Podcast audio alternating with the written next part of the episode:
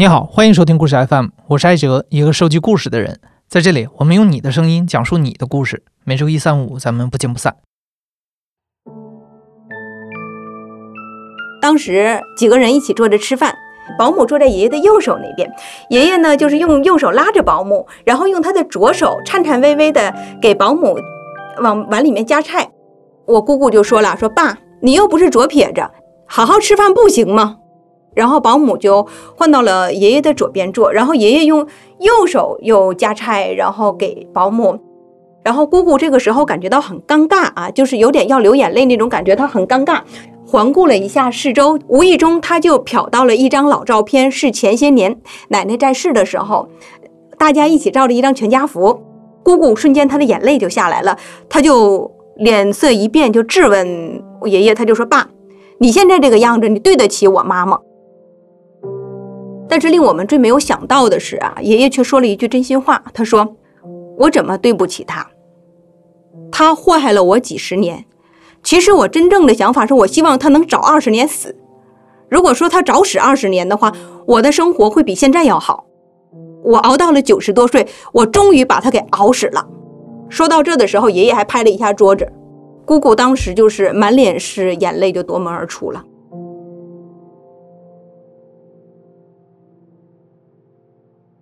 保姆变后妈这种有点猎奇的都市奇谈啊，在人们的认知里都是一件上不得台面的事儿。这样的故事里，人们往往会把保姆描绘成是巧言令色、通过欺骗善良的独居老人来窃取家庭幸福果实的形象。但是这样的剧情或许早就过时了。今天我们要讲的就是发生在当下的东北小城里，关于独居老人和保姆之间各取所需的隐秘交易。大家可以叫我多多。之前呢，我在国内的主流媒体工作过十几年的时间，既做过记者，也做过编辑和主编。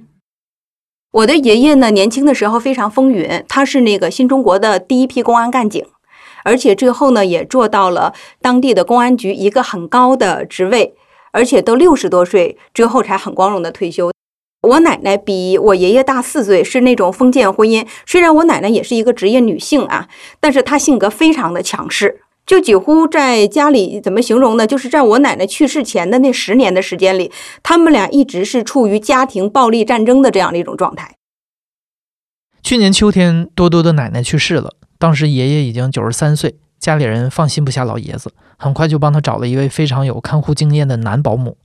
但是没想到，爷爷对男保姆的态度十分排斥，不到一个星期就走了。后面连着换了三位保姆，都有各种各样的迷之理由不满意。直到遇到了现在的这位保姆，快要过春节了，爸爸给爷爷送了很多的菜去。当时呢，爷爷正好是保姆在给他洗澡，洗澡的那样的一些场景，就是爷爷赤身裸体的，保姆扶着他一点一点从浴盆站起来。这个时候呢，保姆就是用一个浴巾包住他的下身，然后再用一个小毛巾包住他的头，有一种像是大人给小孩洗澡的那样的一种照顾的感觉。爷爷身上包着那样的浴袍，穿过昏暗的客厅，然后嘴里还哼哼着那个《西游记》那个女儿情，什么女儿美不美呀？哼哼着那样的曲子。当时他对我爸爸的态度就是：爸爸拿浴袍，他不穿，他只说了一句：“你赶紧走吧。”然后进了屋里面，就是慢慢的把窗帘拉上，然后叫保姆进屋来睡觉。当时我就想拉着爸爸赶紧走，我知道是什么意思，我知道爸爸当时的角色是很尴尬的。但是那个时候呢，我发现爸爸他没有马上走，他是进到了爷爷等着保姆睡觉的隔壁房间。那个房间现在所有的家具、沙发、衣柜都已经搬空了，因为当时奶奶去世的时候就死在那个房间里嘛。进了那个房间，环顾了一下，看了一下四周，我能够感觉到我爸的眼神，他是很伤感的。当初奶奶去年的这个时候还在的时候，跟爷爷各自每个人住一个房间，奶奶在这个房间独自大概住了十几年。然后，如今这个房间连家具都已经搬空，然后另一个房间那就成了是爷爷和保姆他们俩的爱巢。爸爸原来就跟我说：“说你奶奶去世之后，我们才真正看清你爷爷这个人。当年我们觉得你奶奶多疑多心，甚至怀疑奶奶性格有问题，整天就是对人疑神疑鬼。但是直到奶奶去世，直到保姆进了家门之后，我们才发现，奶奶有的时候描述的或许是她丈夫真实的一面，只是说我们作为儿女，我们不了解而已。老人他。”现在已经处于跟儿女漫长的告别期。只要他想用自己的方式生活，我们就让他去生活，我们就由着他的性子。他不管是愿意跟保姆隐婚也好，还是愿意把退休金里的零花钱给保姆也好，这是自己父亲心甘情愿的选选择。作为儿女，我们不会有任何的打扰。多多爷爷的保姆不是普通的保姆，在当地人们把这种集保姆和老伴儿为一体的服务叫做保姆伴儿。多多的家乡在东北的一座三线城市，因为年轻人的不断流失，当地的人口老龄化问题非常严重，常住人口里就有近百万的老人。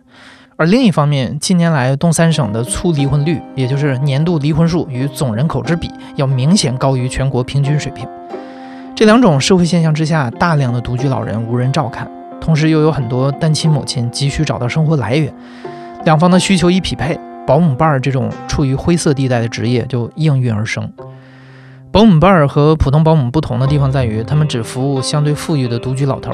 而且可以同居。相对的，他们的报酬也相当丰厚，除了月薪高于普通保姆以外，时间久了甚至有望掌握老人的财政大权。第三任这个保姆，我爷爷为什么这样怜香惜玉，这样喜欢她呢？就是她是三个人中唯一一个没拒绝我爷爷的，因为本身是丧偶的。然后年龄又比较大了，也快要六十岁了。因为这份工作，他是隐形富婆，他是五在五十岁的时候拿到了退休金的，每个月大概有三千块钱的退休金，家里面的房子每个月能出租租到七百多块钱，而且在爷爷家呢，就是原本来的时候一个月的工资是三千五百块钱，来了一个星期之后，跟爷爷开始同床共枕了之后的话，他每个月爷爷手里面有八百块钱的零花钱都给了他。也就相当于是他所有的收入加在一起要超过八千块钱，在我们老家是一个什么样的状态呢？基本上说，一张毛爷爷三个小伙子可以吃一顿烧烤，然后四个姑娘可以吃一桌的炒菜，房价能够比鹤岗略微高一些吧。一个月八千块钱，他的收入超过了医生，超过了公务员。其实像我爷爷这样的老人，他是不需要考虑钱的问题，只要说他的往后余生这几年是他想要的生活就可以了。至于那个人是不是真心的无所谓，因为本身就没有真心，而是我拿着工资伺候你，可以让我变成你家的免费劳动力，没门儿。其实这些保姆办，他们其实牺牲的是什么呢？牺牲的是他们的尊严、底线、晚节呀，尤其是牺牲尊严。从感情上讲，他们绝大多数情况下不会说愿意跟我爷这样的人同床共枕，又不是杨振宁和翁帆，对吧？也是在一种很无奈、很无奈下催生出了这样的一种男女关系，彼此都有无奈，彼此都有难处。你可能现在和我有一样的疑问啊，这些保姆伴儿出卖尊严究竟是为了什么呢？答案其实非常简单，一切为了孩子。关键问题是，他的孩子买房的时候，从银行有几十万的贷款，他每年至少要拿六万到七万块钱去给他的儿子还贷款。但凡能够走上这条路的单身母亲，她首先都是有钱的需求。我见过，就是我爷爷保姆班的儿子，当时也是姑姑给我报的料啊，就是说偶尔如果当家里面的。吃的喝的那些成箱的都食品开始富余多的时候呢，偶尔你会发现，就是我们家楼下会来一辆红色的小奔驰，那个奔驰车里面有的时候会下来一个穿着红色的加拿大鹅，戴着一个 N Y 棒球帽的那种打扮特别东北很潮的那样的一个小伙子，然后他把整箱的像苹果呀、海鲜呀，还有饮料呀搬进他车的那个后备箱，然后两个人只是大概说个一两分钟的话便离去了。他就是以这样的方式跟儿子很短暂、很短暂的相见，所以他儿子知道具体他妈在做什么吗？知道，在他眼里，跟他母亲去再婚相比，他更支持母亲现在这样子，因为他知道他的母亲一旦再婚，未必能给他钱，未必能帮他供房子，也未必能帮他将来照顾孩子。其实我们的故乡是这样的一种社会，东北所有的城市基本上都面临着资源枯竭。传统的工业化产业停滞这样的一个状态，基本上在这个城市里面，年轻人的就业机会它是很少的。绝大多数东北人都会离开故乡，到大城市去工作和安家的。一个留下来留在东北的一个年轻人，除了就是服务业和进体制内做公务员之外，他是没有其他的选择的。但是在这种情况下呢，就是东北人其实他是很好面子的。就像我们说一句话说，如果说你在广州，你看不出谁有钱，在东北你是看不出谁没有钱的。而且他们平时喜欢的生活，其实就是几个人围在小炉子旁烧烤，然后晒一晒自己的新房子，晒一晒自己新车。所以在这样的一种生活状态里，他们的父母更多的其实是希望孩子能够过得光鲜亮丽吧。如果说父母他只是那种非常普通的工人家庭，他不能够搞定孩子在体制内的工作呢，又不能给孩子买房买车呢，他会在自己的圈子里。会在父母的圈子里处于鄙视链的最底端，很多子女他是不知道自己的母亲到底在做什么，他只知道自己的母亲可能有一个好的雇主，雇主家的老人对母亲很好，他不会去过多的去过问这些。为了自己的孩子能够过上体体面面的生活，他们可以说是不惜一切代价。您觉得这种母爱是正常的吗？不管正常与不正常，这是他们认为他们所能够给儿子的一切。多多作为记者，敏锐地捕捉到了保姆伴儿的故事背后更深层的社会现实，于是他开始着手调查家乡的保姆伴儿产业。结果令他感到惊讶的是，仅仅在他自己的熟人圈子里，就有不下四五个长辈正在或者曾经启用过保姆伴儿。有些家庭可不像多多家这样，至少能维持住表面上的平静。一个保姆伴的出现，可能彻底改变一个家庭的格局。父亲的有一位朋友叫张叔叔啊，他们家经历的事情其实就有些难以置信吧。比如说今年春节的时候，张叔叔全家他们在医院里陪伴了患脑出血住院的父亲，大概有一个星期的时间，整个春节都在医院里度过的。张叔叔的老父亲。就是醒来的时候，对张叔叔说的最多的一句话就是“我恨你，我恨死你了”。还要从前一段时间老爷子生病之前说起吧。他有一天打了幺幺零电话，要求民警把张叔叔抓走，因为他说他的儿子入室盗窃了。其实这个老爷子呢，就在七十多岁的时候，老伴去世那年，他也是很低调的和他们家的保姆当时同居在一起。当时他们家的保姆好像也只有五十来岁吧。当然，儿女们也心照不宣，但是没有想到的就是，去年的开始，新闻里开始说居住权这样的一件事情，老爷子就非常想把自己家的房子，就是公园湖边的一个别墅房子，他为保姆设定居住权。当时张叔叔知道这件事情之后呢，他觉得老爷子是不是被保姆吹了耳边风？他觉得这个保姆挺有心计，挺能算计的，所以呢，他就偷偷的撬开了他父亲的一个抽屉，偷走了老人的有身份证。有其中的一份遗嘱，还有房子的房产证，他把这些东西偷走了。当时被老爷子发现之后呢，老爷子就打电话报警了，而且把房子换了锁，从此以后再也不让张叔叔来他们家看望。也正是因为这次报警呢，张叔叔就是跟姐姐商量说，能不能姐姐退休了，姐姐亲自来来照顾父亲，给家里制造不安定因素的这个保姆，能不能就让他走了？就是在没有父亲同意的情况下，他们就跟保姆谈解聘，但是没有想到的就是非常的顺利。保姆说：“当初你父亲一定要跟我同居，我不敢拒绝，因为那个时候我的孩子在上大学。但是过了这么多年之后呢，我的孩子已经在广州工作了，并且已经在广州买房，我打算去广州帮他照顾孩子。你即便不提离职，我也不打算再干了。”保姆只要了一万块钱的遣散费，然后他们就谈了离职。但是没有想到的就是，在刚拿到遣散费还没有到工作约定结束的那一天，保姆就不辞而别了。他把老爷子的工资卡放在了家里的茶几桌上，然后跟保姆一起消失的是卡里面所有的余额，大概有七千多块钱，还有就是两瓶茅台酒。当时张叔叔觉得这样的金额我应该报案。就是在这种情况下，老爷子像发疯一样去阻止自己的儿子，然后他的儿子就说了一句说。没有他照顾你，你会死吗？你的亲生女儿照顾你，难道还不如一个保姆吗？我们在你心中就不如这个保姆吗？老爷子立刻就拿着鸡毛掸子开始打张叔叔的胳膊，而且跪在地上老泪纵横的拍着大腿说：“那是我的心，我的肝，我的小宝贝儿。”当张先生就是回溯到这里的时候呢，他突然就是有一种眼睛含着泪光的感觉。他说了一句话，说当年自己老母亲去世的时候，他爸爸一滴眼泪也没有流，而且从小到大，他爸爸从来没有叫过任何孩子“心肝呀、宝贝儿啊”什么的。他觉得或许自己在老人的心目中真的不如一个保姆。张叔叔说，这个保姆是很有心计、很厉害的。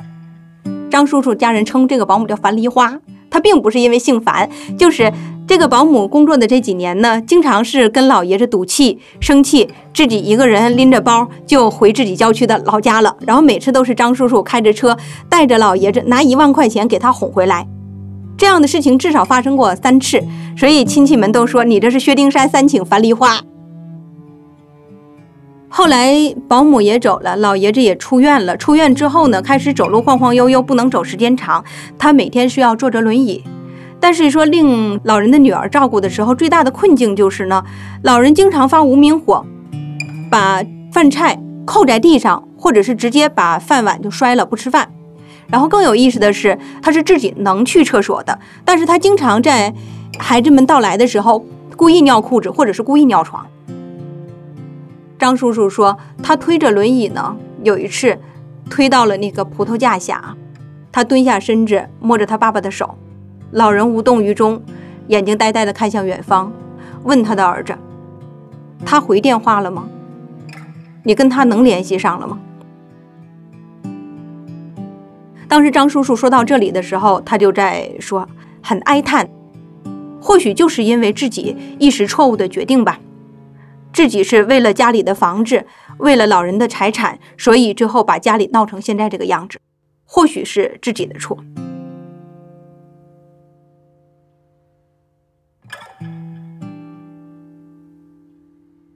虽然独居老人和单身母亲大多数时候是单纯的利益交换，但不可否认，在长久的相处当中，特别是当两方能够开始体谅对方处境的时候，理解与关爱可能会从中发展出来。比如下面这位保姆伴儿。大英，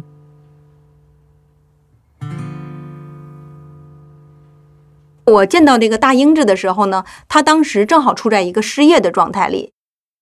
他为什么在这里待业呢？因为他之前照顾了好几年的那个老人去世了。那个老人是一个家境非常优渥的老干部，但是不同的就是，老人的所有的儿女。只有一位在老家，他是一个身居要职的高干之外呢，其他的儿女都定居国外或者是大城市了。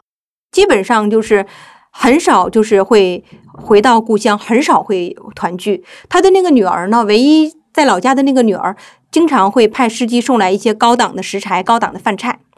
而且会有一些国际大牌的那种淘汰的女装也会给大英子，还有一些没有用完的化妆品也会送给她。他过去呢，其实也是经历过家暴、离婚、下岗，而且自己还经历过那个创业失败、血本无归。当时他进入这个老干部家的时候，其实他是盖着一身债的。他到这个老干部家的时候，当时应该是老干部的老伴儿还在，但是老伴儿很快去世了之后，他就是成了这个家里面真正的女主人。他就觉得说，能够得到貂皮大衣也好，能够得到大牌的化妆品也好，这些他说都是浮云。这个老干部真正对他最大的帮助是，他儿子是有铁饭碗的，在一个机关里面工作，是有体制内的编制的。虽然他儿子只是一个职高毕业的学生，但是能够获得现在这样的工作，就是老干部当年出力找关系给他解决的。他们能够真正的去明白、懂得这个老人，也明白自己要什么，也知道老人缺什么。当时这个大英子阿姨啊，她就说，其实她能够感觉到，其实老人他是很缺陪伴，很缺有人陪他聊天，很希望能够有人关注他。当然，他也希望有那种夫妻的生活，能够有女人跟他同床共枕。即便说从生理上他已经没有这个能力了，但是从心理上，他从来没有缺少过对夫妻感情的这样的一些幻想。其实我就觉得说，对于这种家庭的真心。是有的，比如说大英子当时他说到一段话的时候，我能够感受到他的声音在颤抖。他说：“跟老人在一起这么多年，我只有一次见到了他所有的家里人和侄女，就是在老人在火葬场遗体告别的时候。除此之外，我在他们家这么多年，我从来从来没有见过他们家的侄女聚齐过。然而在这些年里面，真正说扮演老人唯一亲人角色的，甚至有时候像妻子，有时像情人，有时像女儿的那个人，就是他。我觉得他晚年的快乐是大英子给他带来的。老人走的时候呢，他就是凭着对这份家庭的这样的一份情谊吧，他是陪伴着侄女，一直给老人办完了后事，直到老人入土为安，他才离开这个家庭的。但是也并不是所有深陷生活危机的单身母亲都愿意成为保姆伴儿，即使回报再丰厚。多多曾经接触过一位叫玉梅的阿姨，她也是在三十多岁的时候经历了下岗、离婚、孩子辍学等等一系列的人生打击。玉梅年轻的时候非常漂亮，在厂里外号叫卖饭票的刘小庆。可能也正是因为这份美貌，也曾经有一份条件非常诱人的保姆工作摆在她的面前。这个玉梅阿姨其实她是在我们家楼下的一个清洁工啊。当时她那时候还很年轻，长得也漂亮，而且她是一个很规矩、很懂事的人嘛，就被介绍到一个老干部家当保姆。那个老干部当时是老伴儿刚刚去世，老干部本身老家是上海，从上海大学毕业分配到我们老家做工程师的。这个老干部年轻的时候呢，多次去国外考察学习，而且还会拉手风琴，还会跳交谊舞。但是就是这样的一个风雅的老人呢，就让玉梅阿姨她很接受不了。比如说刚开始的时候，老干部经常会在深夜的时候放光盘，有一些唱歌跳舞的 MV，而且 MV 里面都是那种泳装的美女配的歌曲呀，都是《月亮代表我的心》什么的。老爷子有的时候自己在旁边唱，有的时候他还会教玉梅阿姨跳华尔兹，这些勉强还能够接受。家里只有他们两个。但是玉梅阿姨回忆这段，她说她最不能接受的有这样几件事啊。第一件事就是说，有的时候玉梅阿姨出去的时候，她的房间里会晾着一些她的私人的洗晒好的衣物，老工程师总会帮她把衣服叠得整整齐齐的，当然其中也包括她的内衣内裤。还有一个她比较不能接受的是呢，有一次呢，她正在午睡，是夏天正在午睡，她穿着吊带背心正在睡觉，突然一睁眼睛呢，发现。老工程师两眼直直着盯着他，而且就是距离能近到什么程度呢？他一呼吸就能够闻到那个老人抽烟的那个烟味儿。当时把他吓得，后来从那天开始吧，他每天睡觉的时候不仅要把门锁上，而且要把茶几、椅子这些东西都堵在门口，并且还要在上面放一个倒立的啤酒瓶。基本上那段时间说，几乎是睡两三个小时，他必然被吓得一睁眼睛。但是真正爆发还是说有一次，老人说腰疼，让他帮按摩。当时他看着老人就穿着一个短裤，光着膀子躺在床上呻吟的时候，他就说：“楼下有按摩诊所，我带你去诊所，咱们走吧。”这个时候呢，老人突然从沙发上跳起来，就问了他一句：“你装什么黄花大姑娘？”但是也就是从那个时候起，老人告诉他说：“你愿不愿意跟我同居？”我们可以登记结婚，将来我这房子、我的退休金都是你的。但是玉梅阿姨那个时候因为年龄小嘛，她说：“我只想找一个同龄人，将来一起好好过日子吧。”老人立刻就翻脸了，老人立刻就说：“你再找个同龄人，无非找个跟你一样的下岗工人，你觉得有意思吗？”他临走的时候见了这个老工程师的女儿，老工程师的女儿就说：“你真傻，过了这村就没这店了。”但是玉梅阿姨不管怎么样都没有接受，也就是在那个时候呢。他彻彻底底的，就是觉得自己跟保姆办这个职业是无缘的，不是每个人都能够在内心里迈过去这个坎儿，也不是每个人都能够接受比自己爸爸年龄还大的老爷子对自己又抱又亲，甚至是成为男女关系，不是每个人心里都能接受这样的事情。也就是在那之后不久，他就离开了这个家庭。从老工程师家离开之后，玉梅和一个同龄的、同样下岗的出租车司机在一起搭伙过日子，大概有个七八年。玉梅每天在家为他洗衣做饭，出租车司机每个月也只能上交个六七百块钱的生活费，两个人过得相当拮据。玉梅不得不通过繁育宠物狗赚些零用钱。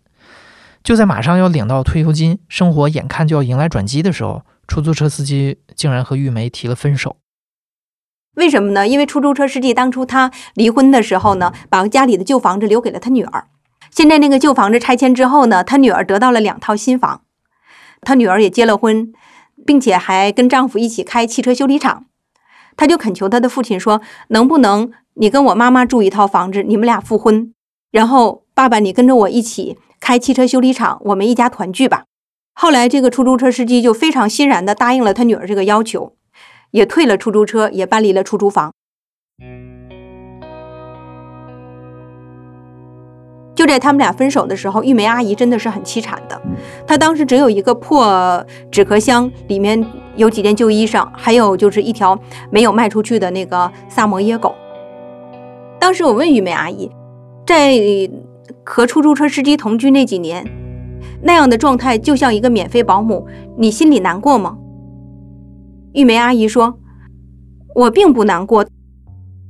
但是真正让我难过的事情有没有？有。我每次接到我儿子的电话，放下电话，我总是趴在床上痛哭。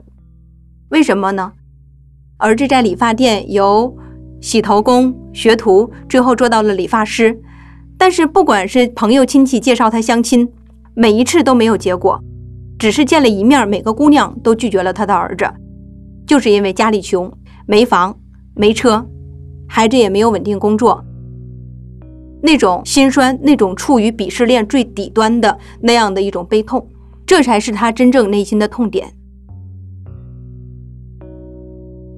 后来呢，玉梅阿姨拿到了退休金，还找到了一份就社区保洁工的这样的一个工作，一个月也能赚一千多块钱，加上退休金，她有四千多块钱的收入。但是她决定的就是好好的活下去，既不当免费保姆，也不愿意陪伴八九十岁的老人。在保姆伴现象的背后，隐藏着关于婚姻、亲子、赡养等日益严峻的城市问题。面对复杂而残酷的生活，人们有的时候无法找到最优解，只能屈服。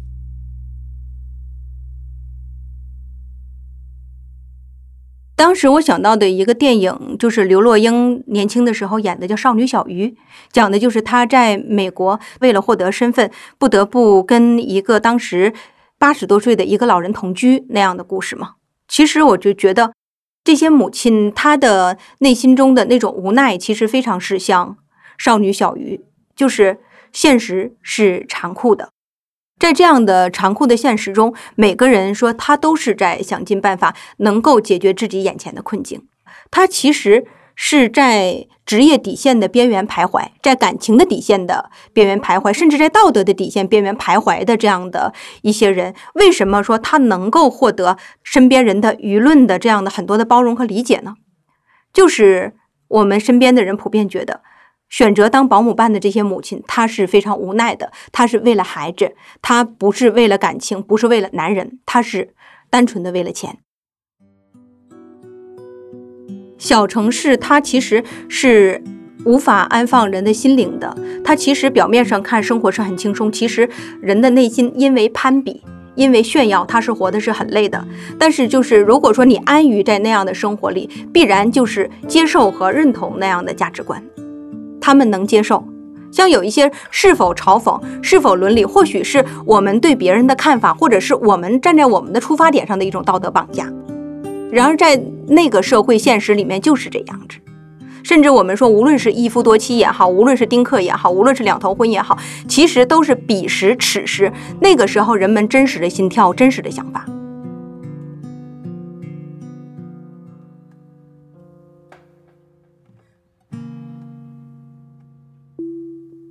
转眼春暖花开，多多爷爷家的保姆伴儿上山给爷爷求来了平安符。他比任何人都期盼老爷子能活到一百岁，这样孩子的车贷、房贷都可以还清，自己还能留些余钱来养老。爷爷依旧乐在其中，对于其他人的闲言碎语，他充耳不闻，真可谓是老来多健忘，唯不忘相思。与此同时，多多老家的街头巷尾电线杆上贴着的“老头征婚，退休金三千元找老伴儿”这样的小广告分外醒目，却根本无人问津。你现在正在收听的是亲历者自述的声音节目《故事 FM》，我是主播艾哲。本期节目由野捕制作，声音设计孙泽宇。感谢你的收听，咱们下期再见。